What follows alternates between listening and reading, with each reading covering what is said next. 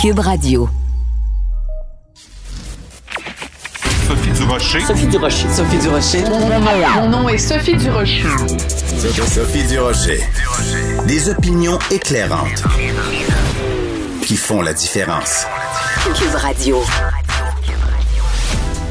Bonjour, bonjour tout le monde. Bon mardi. Euh, je sais pas si vous êtes comme moi, j'ai toujours un petit peu réticente devant des palmarès, mais parfois ça nous donne quand même un aperçu de la situation. Il y a un aspect sociologique au palmarès. Je vous parle de tout ça parce que le magazine canadien anglais Maclean's vient de publier sa Power List, donc la liste des 50 personnes qui, selon le magazine, ont du pouvoir au Canada. Et la raison pour laquelle je vous parle de ça, c'est un petit peu étrange. Je passais à travers la liste. Il y a des noms que je reconnais. Évidemment, du côté québécois, il y a François Legault, il y a Guy Lepage. Du côté canadien, euh, euh, euh, dans l'ensemble du pays, il y a évidemment les chefs de parti. Donc, tu as Justin Trudeau, tu as Aaron O'Toole. Mais là, c'est rempli de noms que je ne connais pas. Des gens que j'ai été obligé de googler pour savoir qui c'était. Et je me faisais cette réflexion mais c'est quoi ce pays-là, le Canada? J'imagine quelqu'un qui est journaliste en France, on publie la liste des 50 personnes qui ont le plus de pouvoir. J'imagine pas un journaliste qui dit, ben, c'est qui ce monde-là? Ça veut dire que c'est vraiment comme un pays étranger. Je regardais cette liste-là, je me disais, on est vraiment, vraiment dans ce que Hugh McLennan appelait les deux solitudes. Alors, vous irez lire ça. Peut-être que vous en arriverez à la même conclusion euh, que moi. C'est quoi ça, ce pays-là, où on connaît si peu de leur, euh, de leur figure euh, marquante? Quand j'ai vu cette liste, j'ai poussé un grand ben voyons donc. Sophie Durocher. Une femme distinguée qui distingue le vrai du faux. Vous écoutez Sophie Durocher. On sait que très bientôt, le gouvernement de François Legault va euh, apporter à la, une réponse à la question qu'on se pose tous. Euh, qu'est-ce qu'on doit faire pour renforcer la loi 101? Mais euh, mon collègue et ami Joseph Facal nous donne un, brin de réponse ce matin dans le journal en disant tout simplement, ben écoutez, la loi 101, vous aurez beau lui donner beaucoup plus de muscles, beaucoup plus de mordants, ça ne suffira pas. Je vous laisse deviner qu'est-ce que ça prendrait pour sauver le français au Québec. Joseph, bonjour. Bonjour Sophie.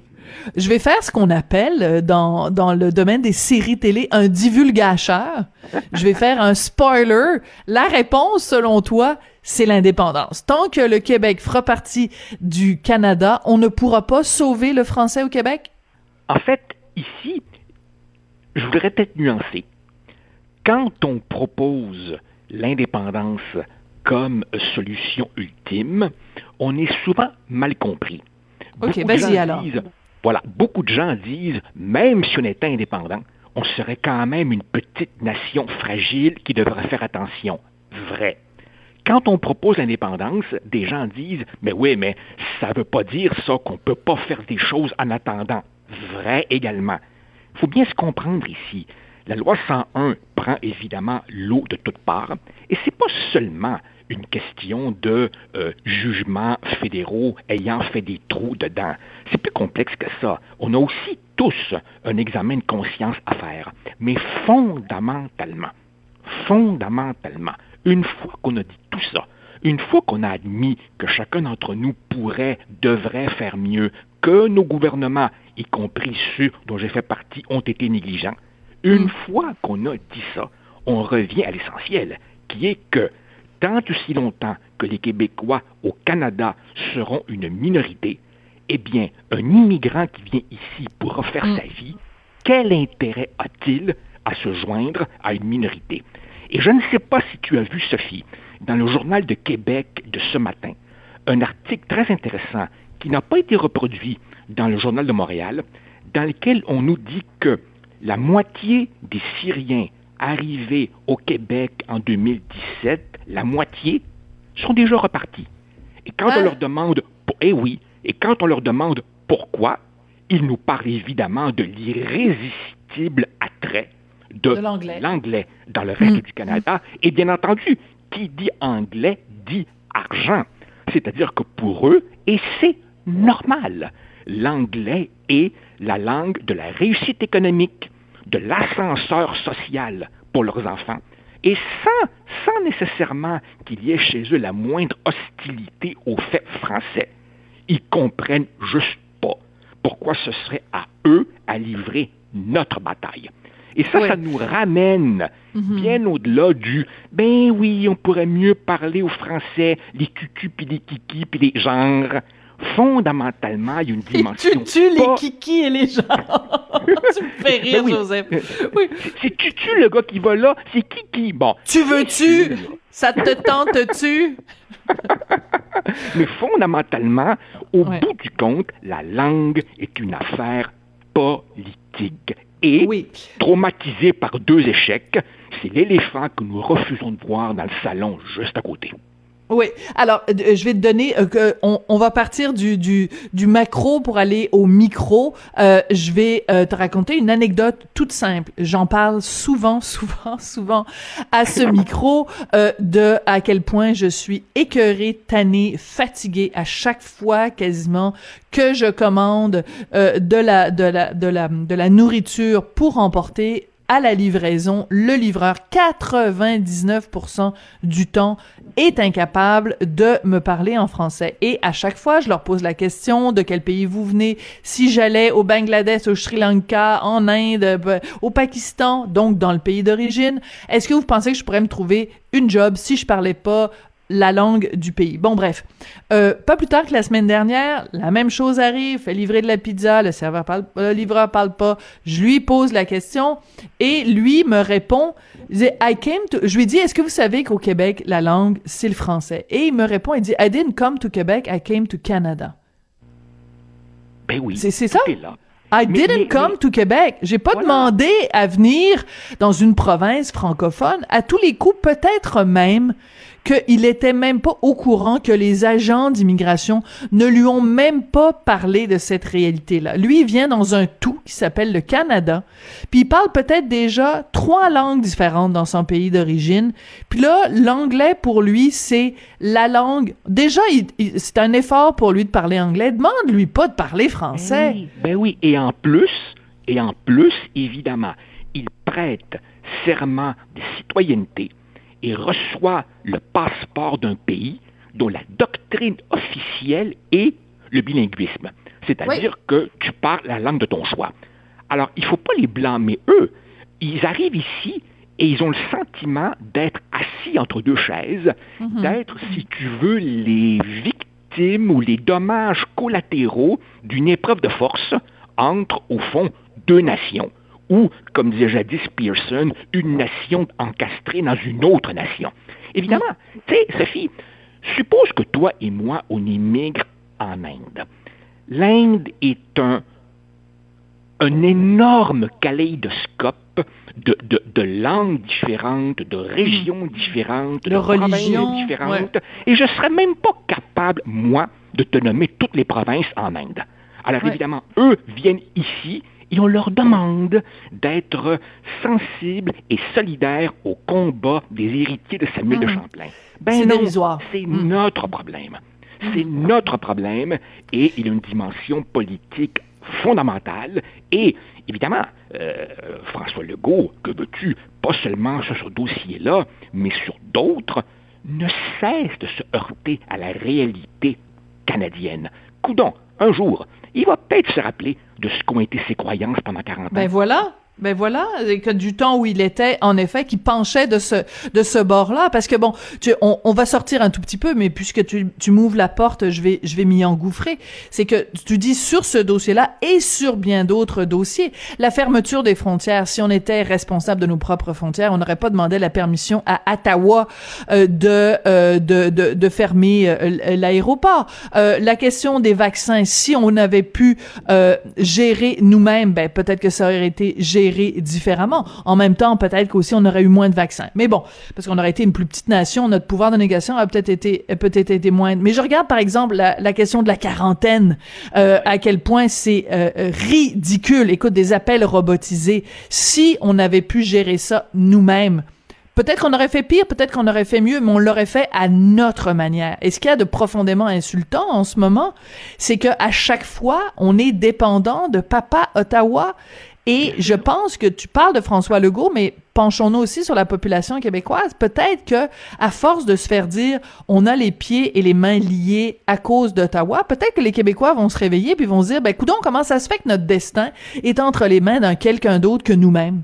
Ah oui. Moi, tu vois, je, je, je, je devrais peut-être pas dire ça en ondes, mais je vais le dire quand même. Je te cacherai pas, Sophie, que après 40 ans à discuter de cette question, je n'en reviens pas, reviens pas de ce sentiment, de cette lassitude, de l'éternel recommencement. À chaque fois que j'écris une chronique sur la langue, ou l'une des miennes, ou l'une des tiennes, ou l'une des Mathieu, ou l'une de Richard, ou peu importe, lis les commentaires en dessous.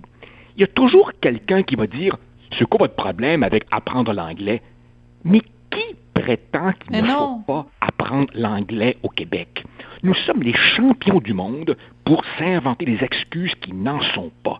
Exactement. Par exemple, tu vois, euh, le fait qu'on pourrait mieux parler le français. Oui, bien ben sûr. Oui.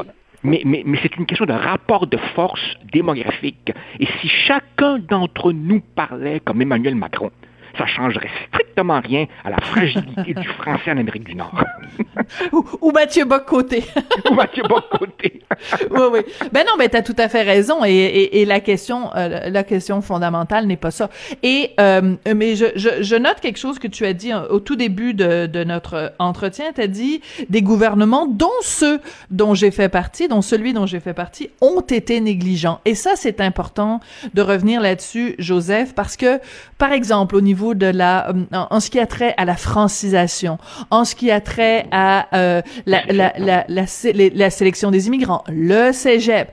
Euh, je veux dire, c'est, c'est, on a fermé les yeux, on a été complaisant, on a été mou, on a été gentil, on a été accommodant, et, on a oublié de se faire pousser une colonne vertébrale. Exact. En fait, c'est un peu c'est un peu douloureux de dire ça, mais d'une certaine façon, c'est un petit peu comme si la loi 101 avait été une sorte de cadeau empoisonné. C'est-à-dire que cette gigantesque victoire collective, il faut se rappeler d'ailleurs, enfin se rappeler, qui s'en rappelle encore, il faut se rappeler les énormes réticences que René Lévesque avait. Et Camille Lorrain a livré une bataille herculéenne à l'intérieur même du gouvernement pour convaincre ses collègues que c'est par là qu'il fallait aller. Et cette loi 101 a permis de faire des gains, a permis de colmater des brèches, mais d'une certaine façon, elle nous a donné un sentiment de fausse sécurité. Comme avec les masques au début de la, début de la pandémie. Or, évidemment, la, la, la, la, démographie, évidemment, elle, elle se fout complètement des lois jusqu'à un certain point. Et donc, évidemment, par indifférence, par effritement de certains pans de la loi les uns après les autres, bien évidemment, on connaît des reculs. Des reculs qui sont tels que quand c'est rendu que même Justin Trudeau ben oui. qu'il y a un problème au Québec, ben, euh, ça veut tout dire. Hein.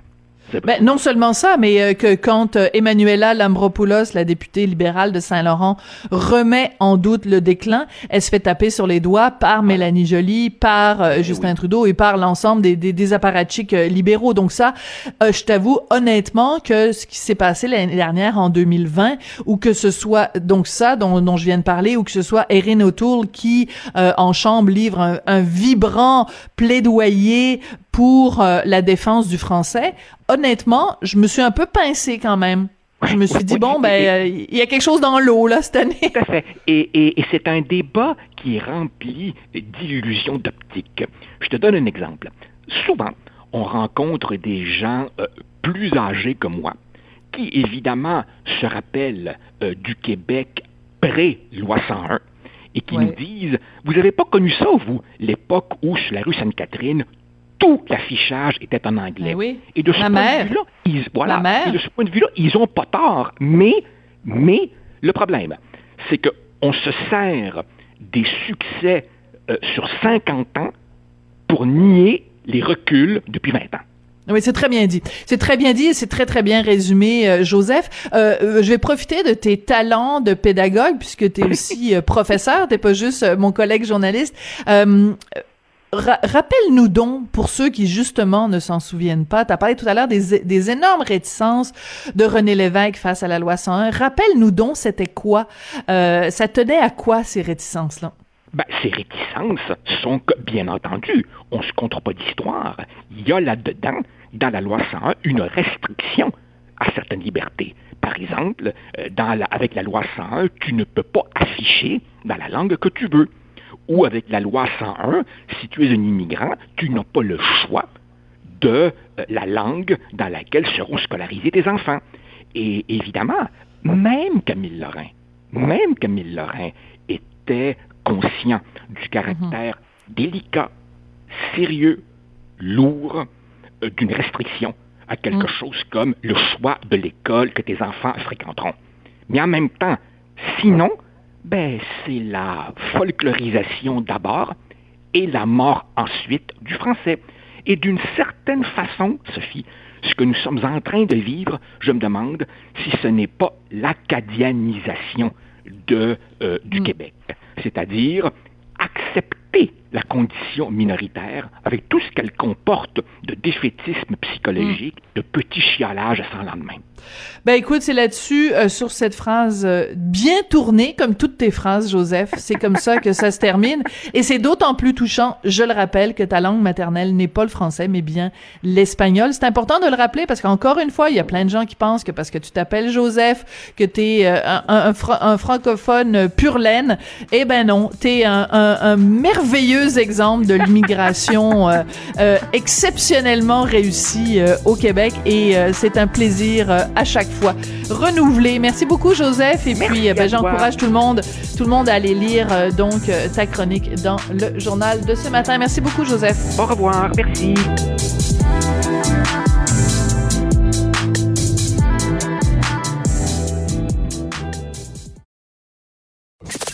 Avertissement. Cette émission peut provoquer des débats et des prises de position pas comme les autres. Vous écoutez Sophie Durocher. C'est un fait divers qui euh, ébranle en cette période de COVID-19. Une mère de famille de 49 ans qui a été poignardée par son fils de 23 ans à Montréal. Ça s'est passé dans la nuit de samedi à dimanche bien qu'on ne puisse pas évidemment commenter ce cas en particulier, c'est important quand même de réfléchir à ce genre euh, d'acte-là quand on passe à l'acte ultime. On va en parler avec Dr Gilles Chamberlain, qui est psychiatre à l'Institut Philippe Pinel de Montréal. Docteur Chamberlain, bonjour. Bonjour. Bien sûr, on vous demandera pas aujourd'hui, docteur Chamberlain, de commenter euh, en particulier ce cas-ci, mais euh, regardons ça de façon plus large. Pourquoi est-ce que ça nous choque autant quand euh, un, crime est commis et quand c'est un, enfant qui s'en prend à son propre parent? Qu'est-ce qu'il y a Qu'est-ce que ça vient ébranler en nous quand ce genre de, de geste est, est posé? C'est sûr que c'est tout à fait contre nature. Euh, dans une situation comme celle-là où un parent héberge encore un enfant malgré qu'il aurait pu être d'âge d'être autonome et que cet enfant-là se retourne contre le parent qui l'a probablement aidé toute sa vie, euh, il va probablement attaquer la personne qui, qui l'a le plus aimé au monde. Donc, c'est hmm. clair que c'est quelque chose qui va ébranler, c'est évident. C'est ça. Parce que quand on lit euh, que, par exemple, bon, parce que c'est important de le mentionner, vous, vous l'avez fait, dans ce cas-ci, euh, ils vivaient ensemble. Et on peut pas s'empêcher, docteur Chamberlain, euh, de penser que en cette période de pandémie où on est euh, à cause du couvre-feu, à cause du confinement, on se retrouve dans des situations où on se, où on est parfois 24 heures sur 24 avec nos proches. On a beau les aimer, vient un moment donné où ils nous tombent sur les nerfs. Bien sûr, on n'est pas tous dans une dans une pulsion euh, de commettre ce genre de geste, mais est-ce que ça peut, d'une certaine façon, expliquer que certaines personnes soient plus à bout que d'autres? Oui, ça, ça peut l'expliquer effectivement, mais dans ce cas-ci, je ne crois pas. Euh, ce cas-ci, même si une chance que ça reste un fait divers qui arrive pas souvent, ça ressemble à une situation classique qu'on voit malheureusement encore trop souvent et qu'on voyait avant la, la, la, période de confinement. Mm-hmm. euh, et, et d'après moi, ce qu'on voit, c'est la pointe de l'iceberg. Euh, des, des, des jeunes adultes qui vont menacer leurs parents, qui vont les intimider, qui vont avoir des voix de fait sur leurs parents à cause de problèmes psychiatriques. Il y en a beaucoup, beaucoup plus qu'on pense. Euh, la question ici, c'est de savoir, est-ce que est-ce que les problèmes psychiatriques sont amenés par la consommation? Est-ce que la consommation est amenée par des problèmes psychiatriques ou c'est uniquement des problèmes psychiatriques? Mais des parents qui vont dépanner leurs enfants, qui vont les récupérer même à un âge adulte, qui se sentent responsables de ces enfants-là, qui les gardent chez eux et ces enfants-là qui finissent par faire régner un climat de, de, terreur. Euh, des fois, c'est simplement, où la psychiatrie a peu à jouer, qui vont vouloir exploiter leurs parents pour leur demander de l'argent pour pouvoir continuer à se droguer.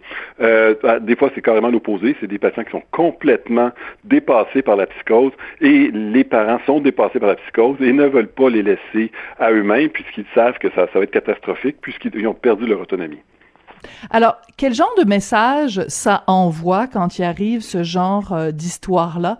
Parce que, ben, ne serait-ce que dans mon entourage, puis moi, je suis un individu sur 8 millions de, de, de Québécois, juste dans mon entourage, je connais deux personnes qui euh, ont des enfants euh, adultes qui ont des problèmes de santé mentale ou de consommation ou les deux et qui hébergent leurs enfants. Et je peux vous dire, docteur Chamberlain, que ces gens-là sont terrorisés déjà au quotidien et qu'en plus, quand arrive une histoire comme celle qui s'est produite à Montréal en fin de semaine, ça ne fait qu'exacerber leur peur. Alors, qu'est-ce qu'ils doivent faire, ces parents-là? Est-ce que la solution, c'est de mettre à la porte leur enfant qu'ils aiment et qu'ils veulent protéger? Je vais être dur, mais des fois, il faut que ça soit envisagé comme solution. Le problème, c'est que ça n'arrive pas du jour au lendemain comme ça. Il y a, un glissement qui se fait. Mm-hmm. Euh, il, y a, des lignes contrastes qu'on dit c'est inacceptable, qui sont franchies, qu'on accepte. Et là, on va reculer cette ligne-là jusqu'à arriver à des situations qui sont complètement aberrantes, qu'on finit par tolérer, toujours en se disant si je le fais, si, euh, si je dénonce mon enfant qui fait ça, euh, on, porte tout le poids de la culpabilité de ce qui va lui arriver mm. si on essaie de se protéger. Donc, le raisonnement le raisonnement n'a pas de sens.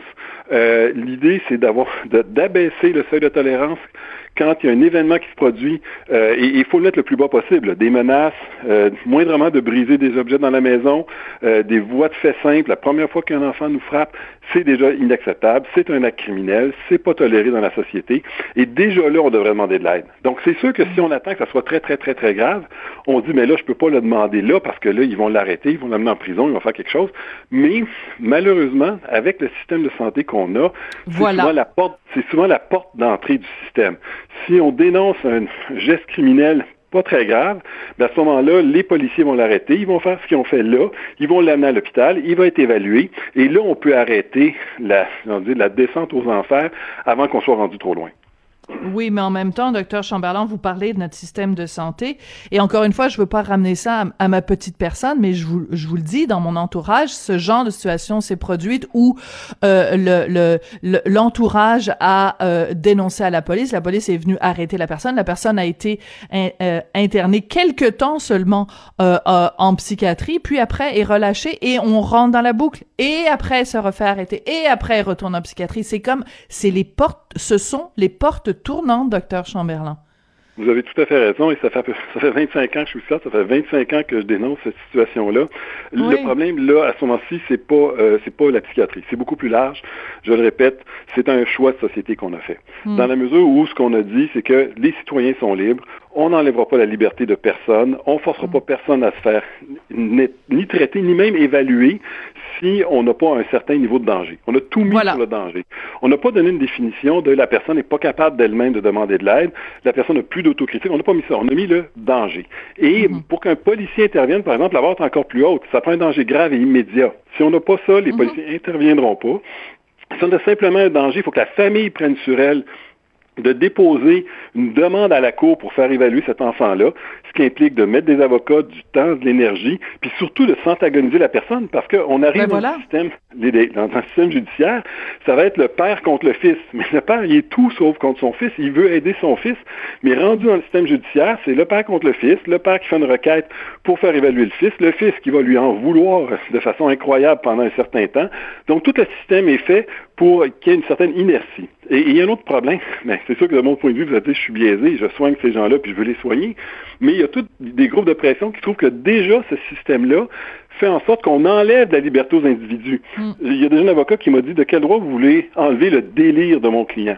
Mais c'est hein? le, délire, le, délire, de votre client, il fait que ça le rend malheureux puis il ne sait pas. Il est en train de tout détruire autour puis il va finir par se ramasser en prison. Je suis pas sûr qu'il y a un droit au délire. Mais Incroyable. je le répète, hmm. tout est basé sur le danger. Et si on peut, puis à partir du moment où le danger disparaît, les médecins sont obligés de laisser repartir la personne. Donc, c'est c'était plus basé hmm. sur une intoxication aux drogues, mais dès que l'État se stabilise, la médication, on peut stabiliser ça assez rapidement, mais on est obligé de le laisser partir. Donc, euh, il y a aussi ce choix-là de société qui est fait hmm. de respecter la liberté des individus tant qu'ils ne présentent pas un danger. Donc, on est toujours en retard par rapport à ce danger-là. On ne peut pas faire de prévention.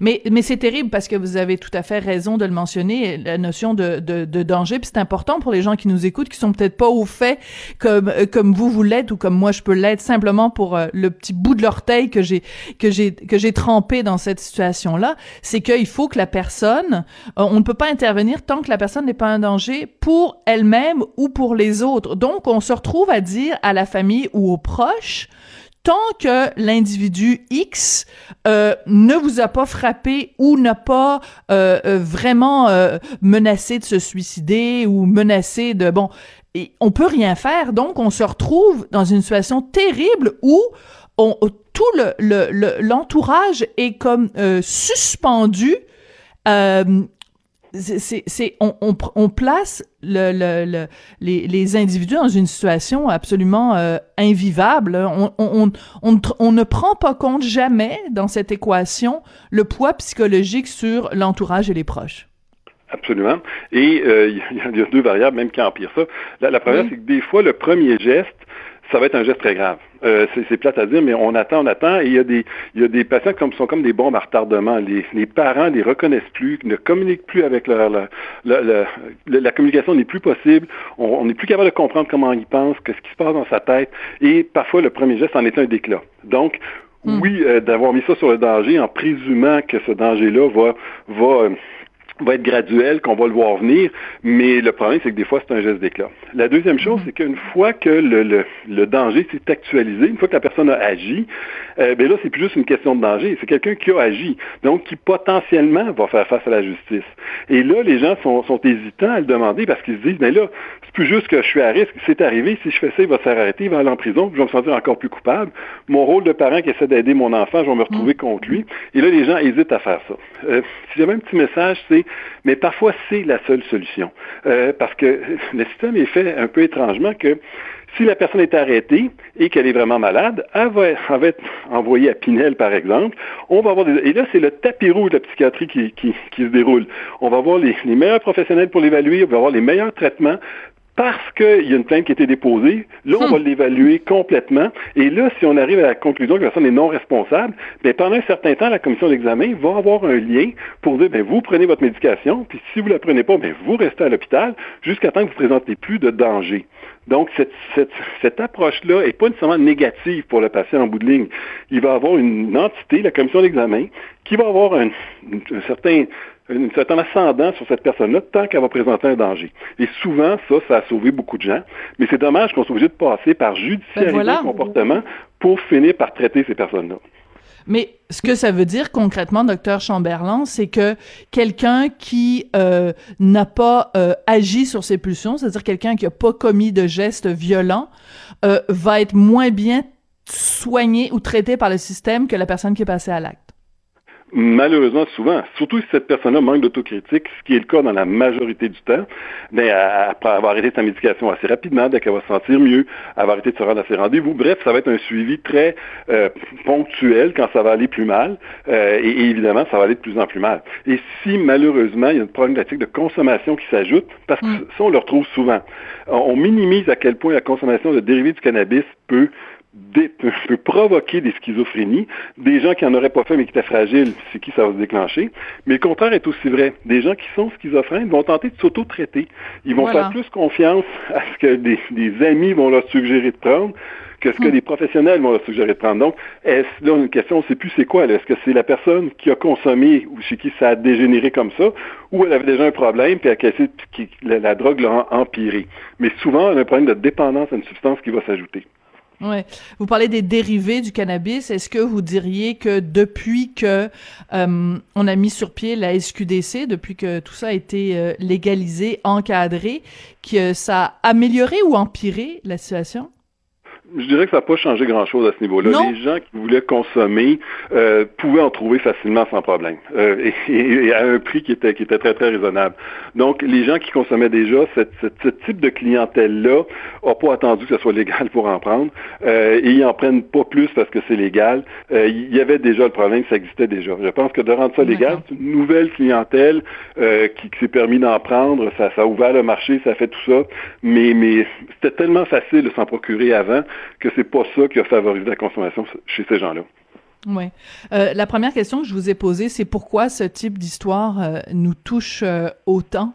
Et hum, vous avez répondu, bien sûr, mais je pense qu'il y a quelque chose de tellement fondamental au cœur de tout ça, c'est que ce dont on parle depuis le début de cette relation entre le parent et son enfant, c'est que l'amour qu'on porte à nos enfants, l'amour qu'on porte à nos proches, nous nous empêche, c'est l'amour qui nous empêche de prendre le téléphone puis d'appeler le 911, c'est l'amour qui nous empêche.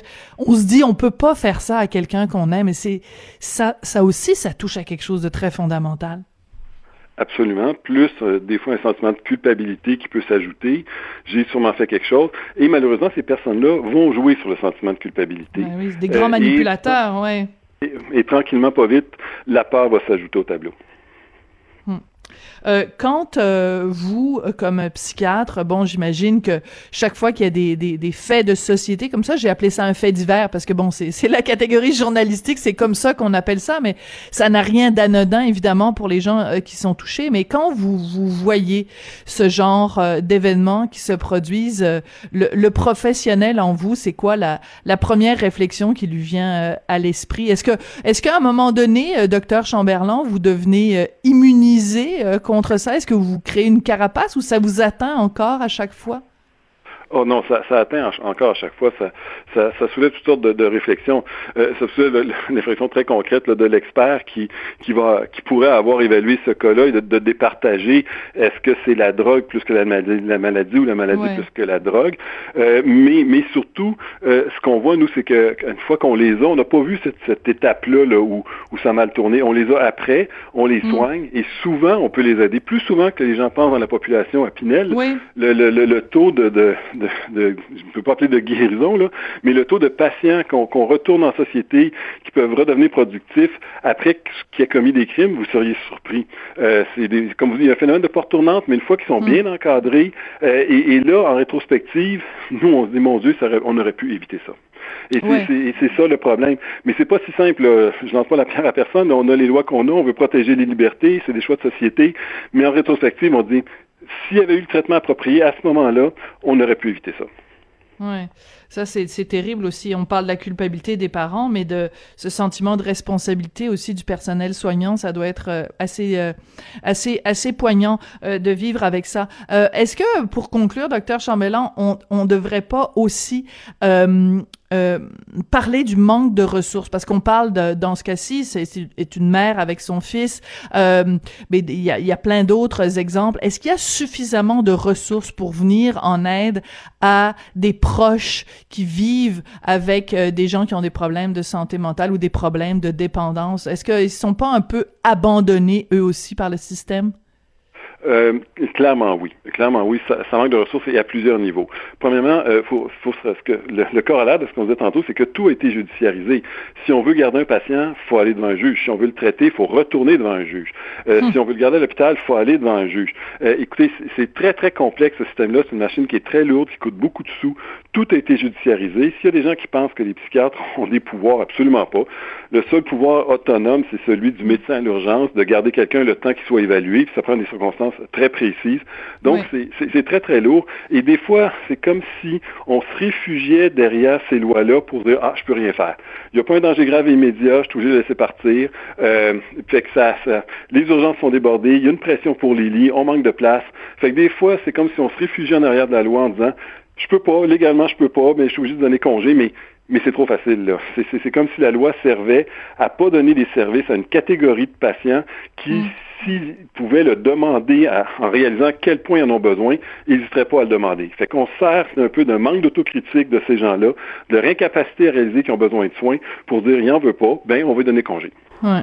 Ben écoutez, ça a été très euh, intéressant. Encore une fois, on, on, on se penche euh, sur cette histoire qui est survenue en fin de semaine pour réfléchir plus globalement à, à, à comment on réagit euh, comme comme société. Mais euh, c'est une histoire euh, ex- extrêmement triste. Donc, euh, condoléances évidemment à tous les proches et la famille de cette mère de famille de 49 ans qui a été poignardée par son fils de 23 ans à Montréal dans la nuit de samedi à dimanche. Docteur Chamberlain, je sais que vous êtes très occupé. C'est très apprécié que vous ayez pris le temps de venir nous parler aujourd'hui. Ça fait plaisir. À la prochaine. Merci beaucoup, Docteur Chamberlain, donc, qui est psychiatre à l'Institut Philippe Pinel de Montréal.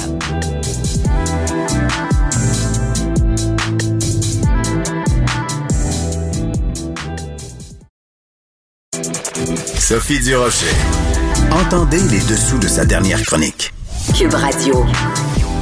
Masturbez-vous, masturbez-vous, masturbez-vous. C'est le message de la ville d'Ottawa pour réduire la transmission du virus. La ville qui propose la masturbation et qui dit, ben écoutez, en ces temps de pandémie, votre meilleur partenaire sexuel, c'est vous-même. On va parler de tout ça avec la sexologue Sylvie Lavallée. Sylvie, bonjour. Bonjour Sophie. Écoute, masturbez-vous, masturbez-vous, masturbez-vous. Quand c'est rendu que la santé publique nous dit que c'est, c'est l'onanisme et la voie à suivre, on ne peut qu'obtempérer. Moi, ce qui m'a fait sourire, c'est euh, vous risquez pas de vous infecter avec vous-même.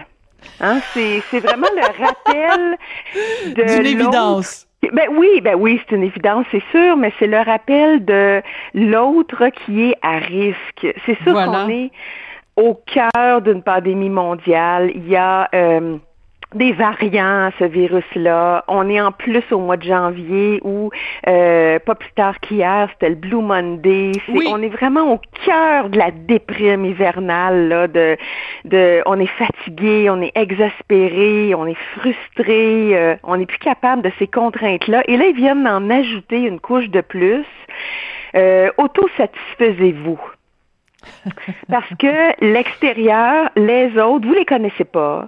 Vous savez pas qui ils fréquentent. Vous savez pas dans quel milieu de travail ils sont. Vous savez pas s'ils portent un masque euh, euh, qu'on appelle le plus de fonction médicale qu'un masque euh, euh, que tu confectionnes toi-même. Tu sais, a- l'autre est l'inconnu et l'inconnu c'est risqué, l'inconnu ça fait peur. Alors c'est moi c'est c'est sûr Sophie là dans mon bureau j'entends les deux camps. C'est-à-dire qu'il y a des gens seuls qui souffrent beaucoup de leur solitude, de la période actuelle, de pas pouvoir aller prendre un verre, aller au restaurant, Ben voilà. euh, socialiser. Ils trouvent ça très difficile parce qu'ils se disent oh, je peux pas rencontrer personne. J'ai plus d'endroit pour rencontrer des gens. Je travaille de la maison, euh, je peux prendre des marches, je fais rien d'autre. Les gens, on les voit plus plein visage parce qu'ils sont tous masqués. Ils ont plus accès à la séduction. Donc, ils sont très, très frustrés. Puis, ils se disent, ben, je préfère, même si c'est difficile, je préfère ça que de contracter le virus parce que je veux m'occuper de mes parents, parce que je veux, Ben je veux oui. que tout mon monde reste en santé. Et il y a tous les autres. Et Alors, tous les autres qui ont probablement pas lu l'article que toi et moi on a lu, qui n'ont pas écouté la recommandation de la santé publique d'Ottawa, euh, qui osent et qui prennent des risques. es-tu moi, sérieuse? Oui, oui, oui, oui. C'est-à-dire qu'ils se disent, c'est pas vrai que je vais rester tout seul. Je vais rencontrer des gens par des applications de rencontres. Je vais bien sûr communiquer avec eux à distance. Euh, je vais utiliser toute la technologie que je peux pour avoir un visuel puis savoir qui je rencontre. Euh, je vais faire connaissance.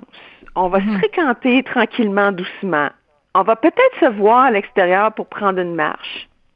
Mais à un moment donné, on va vouloir aller plus loin. Et sais-tu, Sophie, il n'y a pas que la COVID qui est là. Il y a toutes les autres Bien, les ITS, qui sont ben là. ouais. Ben oui. Alors, c'est comme avant. On sait que le condom est là. Est-ce qu'on le porte? Est-ce qu'on en achète? Est-ce qu'on en a sur soi? Ben, il y en a qui sont, euh, Monsieur Prudent, sont, ils sont toujours prêts au cas où, puis ils s'occupent de leur santé sexuelle. Puis il y en a d'autres Ouais. qui euh, se laissent influencer par leur pulsion et se laissent guider par euh, l'émotion. Alors, c'est, Alors, je sens que c'est la même chose en ce moment.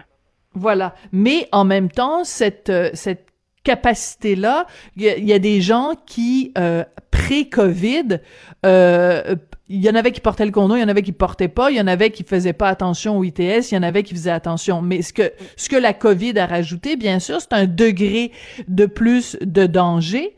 Et aussi, c'est que donc mettons que tu as une relation avec quelqu'un en période de COVID. Euh, bon, tu peux tu, tu te protèges évidemment les organes avec mm-hmm. les organes génitaux avec un, un, un condom, mais euh, euh, est-ce que tu devrais pas aussi, je sais que c'est niaiseux, Sylvie, là, mais la fameuse recommandation de Dr Tam de porter le ah masque pendant les relations sexuelles, est-ce que... je l'ai pas entendu. non, mais est-ce qu'il y, a, aucun de tes patients? Ouais. Non, non, non. Concrètement, c'est évident, là, je me, je me donne le droit de réserve que je peux évidemment pas parler au nom de tout le monde. Bien sûr, bien sûr. Mais, mais de ce que je connais, de ce que j'entends, les gens sont habituellement, là, au-dessus de 95% respectent les règles. Euh, tu sais, moi, la première, là, je fais du présentiel, je suis dans mon bureau, c'est sûr que je suis hyper vigilante. Euh, mon bureau quand même assez vaste, là, quand les gens sont assis devant moi, ce n'est qu'à ce moment-là qu'ils enlèvent le masque, mais ça, on prend des, des mesures. Tout le monde est, euh, est compréhensible avec le couvre-feu imposé. Je peux plus travailler jusqu'à 21h ou 22, ah, 21h30. Ben là. Euh, même si, bon, je suis pas euh, aux urgences d'un hôpital, c'est quand même essentiel la psychothérapie, mais pas autant que les soins intensifs. Là, on s'entend. Puis il faut que les patients soient capables de se rendre au bureau, de circuler. Donc, je respecte ça aussi. Ils, sont, ils ont tous collaboré, mais le désir, il y a un aspect délinquant. Puis il y a hmm. tellement de privation et d'isolement. Voilà. On dirait que c'est un peu comme l'infidélité. Le secret est excitant, la délinquance est excitante, tout ce qui est fait de façon clandestine est beaucoup mieux que ce qui est autorisé. Alors il y a cet élément-là, je pense, qui vient nous chatouiller un peu l'âme et qui fait que on a envie de se rapprocher parce que c'est risqué. Hmm. c'est un peu, je veux pas dire des hmm. pulsions de vie, pulsions de mort, mais il, y a de ça qui va au-delà de, notre raison. Oui, oui, ben non, il y a du Eros et du Thanatos, là, oui, c'est sûr. Oui, je comprends, mais encore. Je comprends, mais pourquoi pas? Hmm. Euh, je comprends, mais j'ai envie d'oser quand même. Mm-hmm. Mais c'est extrêmement intéressant ce que tu racontes, Sylvie, parce que euh, on, on, on, peut rationaliser avec des gens à toutes sortes de niveaux. Mais la sexualité, c'est pas rationnel. C'est il y a, y a, un aspect de la sexualité qui est quelque chose de de de, de trouble, de mystérieux, de qui correspond pas à des règles, qui tu sais tu peux pas utiliser avec quelqu'un qui en plus mettons que ça fait mettons que quelqu'un a pas eu de relation sexuelle ou même au-delà de la sexualité génitale mettons là juste quelqu'un a, a pris personne dans ses bras quelqu'un qui a pas eu de câlin, mettons, depuis le 13 mars 2020. Hmm. hmm. Penses-tu sérieusement qu'on peut dire à cette personne-là, ah, si tu rencontres quelqu'un puis que vous avez vraiment des affinités, euh, embrasse-la pas sur la bouche parce que euh, docteur Arruda veut pas. c'est... En même temps, Sophie, euh, je suis d'accord avec tout ce que tu dis et euh, la souffrance euh, s'accentue, grandit et ça devient une souffrance qui devient presque cynique. Ah oui, que tu veux dire? quand on arrive au cynisme, il y a un décrochage, on dirait. Il y a le, le je m'en fous, ça vaut plus la peine, euh, une espèce de, de, de, tel détachement. Donc ça, ça peut être un mécanisme de défense. Hein? Mm. Parce que sinon, ma souffrance, quand je suis tellement en contact avec mon, ma carence, puis mon vide, je souffre. Parce que ça devient cruel, là. Puis là, je mm. serais plus capable de regarder des couples passer dans la rue, là, parce que je vais envier mm. tout le monde. Un peu comme une mm. femme qui a tellement un désir d'enfant qui n'arrive pas à concevoir un bébé, mais on dit pas une femme enceinte qui était à son quatrième, là, ça passera pas. OK? Alors, il y a, cette envie-là, mais il y a des gens qui arrivent à la canaliser en utilisant des fois le cynisme ou en en, compensant par euh, le travail, par plein d'autres activités, mm. mais ça mais ça vient par vague. Alors c'est pour ça que notre travail aussi comme thérapeute est difficile aussi dans cette période-là parce qu'on a accès à des émotions puis à une situation où j'ai envie de dire à la personne ben c'est clair que je te comprends, qu'est-ce que tu veux faire, qu'est-ce que tu veux ben faire d'autre. Tu sais, j'ai pas une agence de rencontre là en parallèle, là, tu sais un plan B là, à mon bureau puis je leur fournis une clientèle de partenaires. Et tu ferais de l'argent. Ah, c'est, c'est incroyable, c'est la demande que j'ai. J'y pense. J'y pense. Hey, tu ferais de l'argent. Mais, ben oui, mais, mais, mais, ce qui est intéressant, c'est que je comprends quand tu parles de ce cynisme-là, tu sais, je pense que à, à divers degrés, euh, on l'a tous ressenti à un moment donné. C'est-à-dire qu'on est tellement, on a tellement une écœurantite euh, aiguë. Tu sais, je regarde, par exemple, les gens qui partent dans le sud, ben, ils savent. Ah.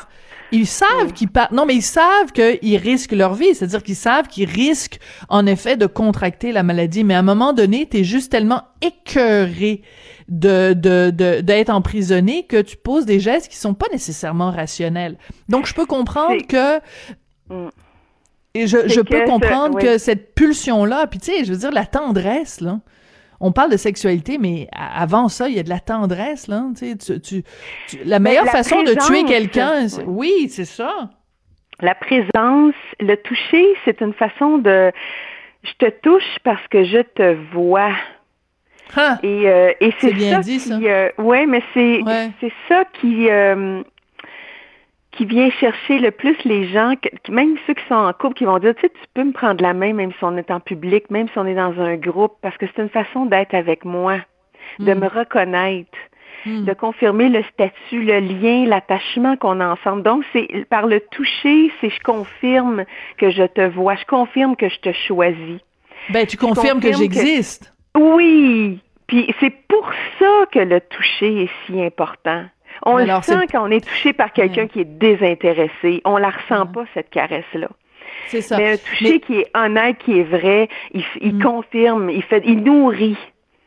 Oui, mais ça veut dire aussi que les gens qui sont célibataires ou qui sont seuls, ou alors qui sont en couple puis qu'il se passe rien puis que leur partenaire est bête comme ses pieds là et qu'il n'y a mm-hmm. pas de tendresse, ben ces gens-là ont l'impression de ne pas exister avec la pandémie parce que tu le disais très bien, le fait de pas voir les visages, euh, je veux dire moi dans ma vie de tous les jours, mettons, je sors, puis là, tout le monde a un masque. Oui, mais je rentre chez moi, je vois le visage de mon mari, je vois le visage de mon fils. Je veux dire, c'est, c'est, ce, ce, ce, c'est tout simple, là, mais juste de voir un visage qui sourit, ça me fait du bien, mais quand t'es tout seul chez vous, que tu, tes seuls déplacements, c'est aller à la pharmacie puis à, l'épicerie, tu vois juste des gens masqués. Donc, t'as pas ce, ce contact humain-là, c'est terrible. Oui, et même quand euh, les gens prennent une marche, euh, moi j'ai remarqué euh, deux tendances. Il y a des gens qui osent même plus se regarder, mais là il y a des gens aussi qui osent à deux mètres se, dire bonjour. Je me dis, oui, ah, c'est au moins ça. Ben oui, ça, ça fait du bien. oui, ça fait ça fait du bien parce que c'est comme un, une petite marque de solidarité. C'est un peu comme moi, je fais de la course à pied. Tu sais, tu t'envoies juste un petit coucou, une petite salutation. C'est comme un encouragement que tu fais bien de t'entraîner, ça fait du bien. On lâche pas, on continue, on garde notre rigueur. Euh, il y a une espèce de contact social, mais je veux revenir sur les gens qui, qui ont voyagé quand même. Vois-tu à quel point l'humain cherche à combler ses besoins? Un besoin, mm. c'est comme l'eau, ça s'infiltre partout. Le ah. besoin veut vivre. Qu'est-ce que c'est beau comme image, ouais, ouais, ouais. Parce que l'eau va aller partout, il y a un obstacle, ça va le contourner, ça va s'infiltrer. C'est comme le feu, ça fait les mêmes dommages, mais je ne sais pas qui, lequel des deux fait le plus de dommages, mais en tout cas, l'eau, ça en fait.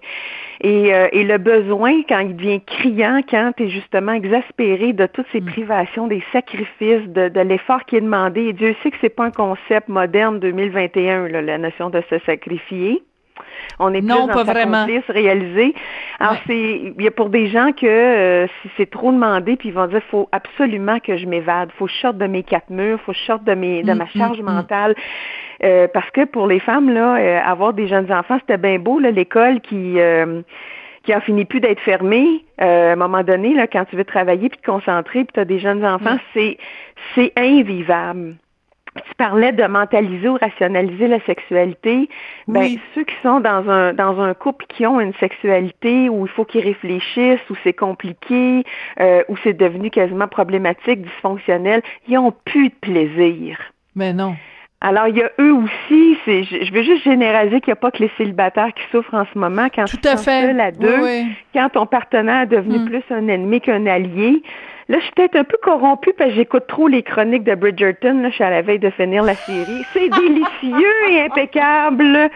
Bon. Euh, et ceux qui veulent voir de la tension érotique, il y en a amplement là-dedans. Bon, ben alors tu vois, la, la, la, quand on, on, a commencé à parler de, en, en parlant de, de, masturbation, ben regardez toutes sortes Ben de oui. films euh, érotiques puis tout ça. Du moment que vous allez pas sur euh, des sites où c'est euh, évidemment, on en a parlé beaucoup hein, avec MindGeek et, et Pornhub, Oui. euh, de la pornographie infantile ou de la ou des ou des ou des scènes de viol, mais euh, entre adultes consentants, euh, en way go, euh, c'est c'est c'est ça fait du bien entre les deux oreilles. Écoute Sylvie, euh, merci beaucoup d'avoir euh, eu cette discussion franche euh, et, euh, et transparente avec moi. C'est c'est très très très apprécié. Puis écoute, euh, ben même quand t'es même quand t'as un partenaire, des fois masturbation peut être le fun aussi, non? Oui, ou à deux, ou ensemble. C'est une façon de Bon, voilà. Bon, j'irai pas plus loin parce que là les gens. Il y a des, il y a des variants au virus, mais des variantes d'autres choses Ah oui, c'est ça. Il y a pas juste le virus qui mute. Bon, écoute, Exact. on va s'arrêter là avant de devenir trop personnel. Merci beaucoup, Sylvie Lavallée, sexologue. C'est Plaisir, toujours, euh, toujours intéressant de te parler et de décomplexer, hein, de se décomplexer par rapport à, à toutes ces questions-là. Euh, on est, on est, euh, hein, des fois, on a peur d'utiliser les vrais mots. Euh, ben c'est comme ça que se termine l'émission sans tabou. Euh, merci beaucoup d'avoir euh, été là. Je remercie Sébastien Laperrière et Achille Moinet à la mise euh, en onde et à la réalisation. Aussi, je voudrais remercier Maud Boutet et euh, Luc Fortin. Et aussi William, ben là évidemment j'ai un trou de mémoire, il vient, il vient d'arriver dans l'équipe William. Alors demain je vous donnerai son nom de famille. Euh, et donc euh, c'était lui qui était à la, oui, William Boivin à la recherche. Alors voilà, c'est comme ça que ça se termine. Merci beaucoup, portez-vous bien et puis ben si vous avez envie de vous donner du plaisir, allez-y fort. On se retrouve demain.